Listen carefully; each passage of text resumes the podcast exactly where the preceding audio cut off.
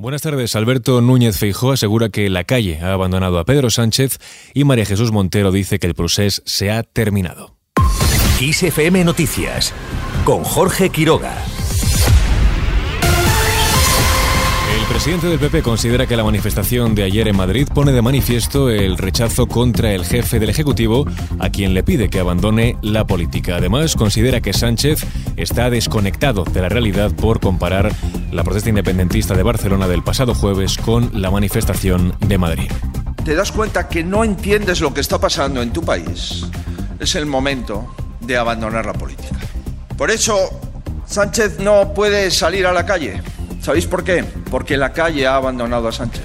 Comparad la manifestación de los independentistas en Cataluña con la manifestación de los constitucionalistas en Madrid es una falta de respeto a la unidad, a la democracia, Además, ha criticado medidas como la ley del solo sí es sí. Al respecto, ha dicho que un gobierno que se definía como feminista ha rebajado las condenas a más de 200 agresores sexuales. Nadie podrá borrar que aquel gobierno que se manifiesta y se califica como feminista ha sido el autor del mayor retroceso en defensa de las mujeres de la historia democrática española.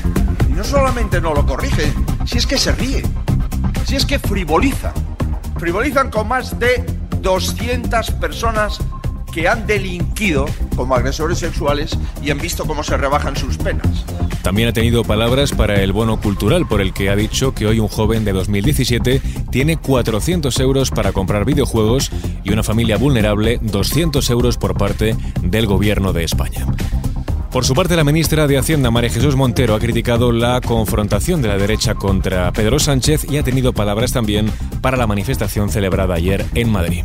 Y en el día de ayer no hubo una manifestación en pro de los derechos. O no se puede creer que uno reparte el carné de la Constitución en esas manifestaciones cuando teníamos y ondeaban al viento banderas preconstitucionales las banderas del aguilucho, porque en definitiva lo que se pretendía es volver a la España negra. La ministra también se ha referido al movimiento independentista y al Prusés. Para Montero es una etapa finalizada.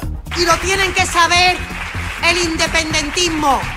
Se acabó el Prusés. Se acabó estos procesos de ruptura. Cada uno puede tener sus aspiraciones o sus pensamientos, pero se acabaron fórmula, manera, de estar contra la Constitución o de estar quebrantando el orden en nuestro país. Por último, Montero ha ensalzado las políticas del gobierno durante la última legislatura, a la que ha calificado de dura por haber tenido que transitarla, ha dicho, en medio de un ruido permanente del que ha culpado a la derecha y especialmente al máximo responsable del PP, Alberto Núñez Feijóo. Al hilo de la cuestión catalana, Marichel Batet dice que Cataluña no puede perder más tiempo y debe aprobar ya los presupuestos. La presidenta del Congreso ha recalcado que son demasiados los trenes que ha perdido en materia presupuestaria. Dejamos Cataluña, el precio de la luz repuntará mañana un 103,34%. Este incremento se traduce en el pago medio de 71,23 euros por megavatio hora, según datos oficiales del mercado. El precio mínimo de 34,44 euros se dará entre las 2 y las 3 de la mañana, mientras que el precio máximo se registrará entre las 8 de la tarde y las 9 de la noche, cuando será de 157,22 euros.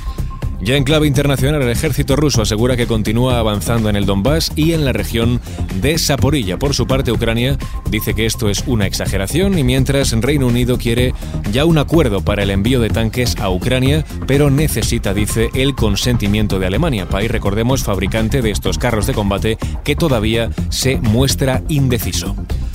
Dejamos este asunto y hablamos ahora de cine. Hago películas muy de vez en cuando y encima son un poco raras. La esta película es un poco sorpresa porque ha llegado a la gente. No sabemos muy bien por qué, pero ha llegado a la gente. Esto que escuchábamos eran palabras de Agustí Villaronga cuando su película Pa Negra recibió nueve Goyas, entre ellos Mejor Película, Mejor Dirección y Mejor Guión Adaptado. Ese mismo año, en 2010, obtuvo el Premio Nacional de Cinematografía y tristemente este domingo ha fallecido en Barcelona a los 69 años, según ha confirmado la Academia del Cinema Catalá. La Academia ha dicho que su talento, sensibilidad, su enorme capacidad de amar todo lo que tocaba y sus películas quedarán para siempre. Y al margen de esta noticia, Fitur cierra sus puertas con cifras cercanas a su récord. Hemos reunido 8.500 empresas de 131 países y con un crecimiento muy, muy fuerte respecto de la última edición. Hemos crecido un 32% en participación globalmente considerada y un 50% en participación internacional. Por lo tanto, muy contentos por el crecimiento de Fitur este año.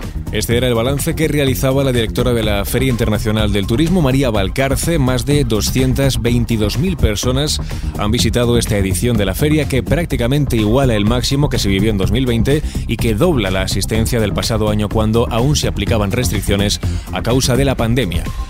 Y terminamos con la previsión del tiempo para mañana. Cielos nubosos y lluvias en Baleares, Pirineos, Cantábrico Oriental, Alto Ebro y Canarias. Esperan nevadas por encima de los 300-500 metros en el Cantábrico Oriental, de los 400-600 en Mallorca y a cualquier cota en Pirineos. Predominio de cielos despejados en el resto del país, temperaturas con pocos cambios y heladas fuertes especialmente en Pirineos. Y así con la previsión del tiempo ponemos punto final a este repaso informativo.